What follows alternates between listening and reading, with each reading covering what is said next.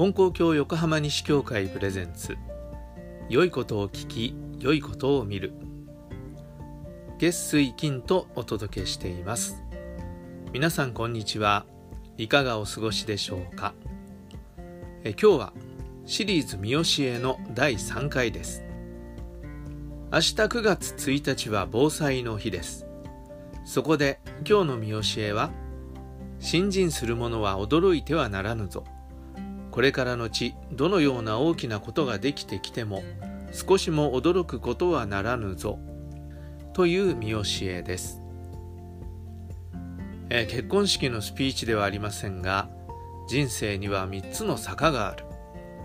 上り坂と下り坂とまさかです。人間は生きている限りどのようなことが起こってくるか分かりません。でも信心していたらどんなことが起こっても神様が良いようにしてくださる。守ってくださるから乗り越えてゆける。そういう信念を持ちなさい。そうすれば驚く必要がなくなる。ということだと思います。でもなかなかそこまでの境地には至りません。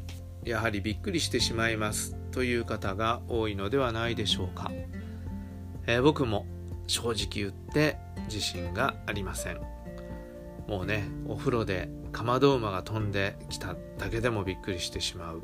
そんな僕ですのでどのようなことが起きてきても驚いてはならぬと言われてもちょっと自信がないのが正直なところです。でもまさかのことにびっくりしたとしてもねびっくりはすると思うんです。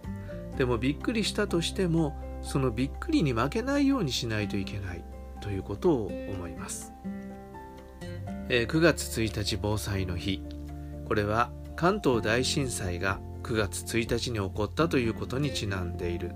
ということは皆さんよくご存知だと思います、関東大震災は1923年大正12年ですから今はその体験者にお会いするという機会はめったにないと思いますけれどもでも僕が若い頃にはまだその体験談を直接体験した方から聞くことができました、えある方から聞いた話です。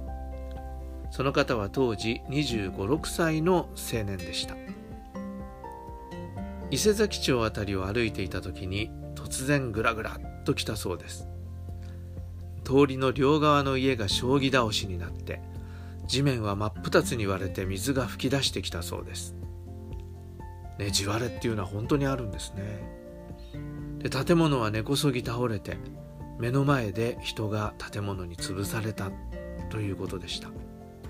でもうその方もどうしようもありませんからもう道の真ん中に突っ立ってですね池上金光大臣様池上金光大臣様池上金光大臣様池上金光大臣様と言って、えー、教祖様のご信号を唱えていたそうなんです。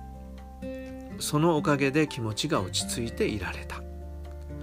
落ち着いているもんですから慌てふためいた人たちがその方のところにやってきてどっちに行ったらいいんでしょうかと聞いてきたそうです。それでその方はあっちにお逃げなさいとかこっちにお行きなさいと教えてあげることができたということでした。それからその方は家に帰る道すがらもうずっと池上金光大臣様池上金光大臣様とお唱えしながら歩いていたそうです。そしたらそばを歩いていた人はですね南妙法蓮華経南妙法蓮華経と言って歩いていた方があったということです。でまあその時にその方思ったそうなんですね。もうどんな時でも信仰を持っているということはありがたいことだ。そう思われたとおっしゃっていました。びっくりするようなことに出会った時に信仰がある人は祈ることができるんですね。で祈るということは祈った瞬間一人ではなくなるということなんだと思うんです。私たち金光教の信心をしている者は池上金光大臣様池上金光大臣様と言って教祖様のご信号をお唱えして教祖様を通して神様に願うわけですけれどもそういうふうに祈った瞬間私たちのすぐそばに池上金光大臣様がいてくださるということだと思うんです。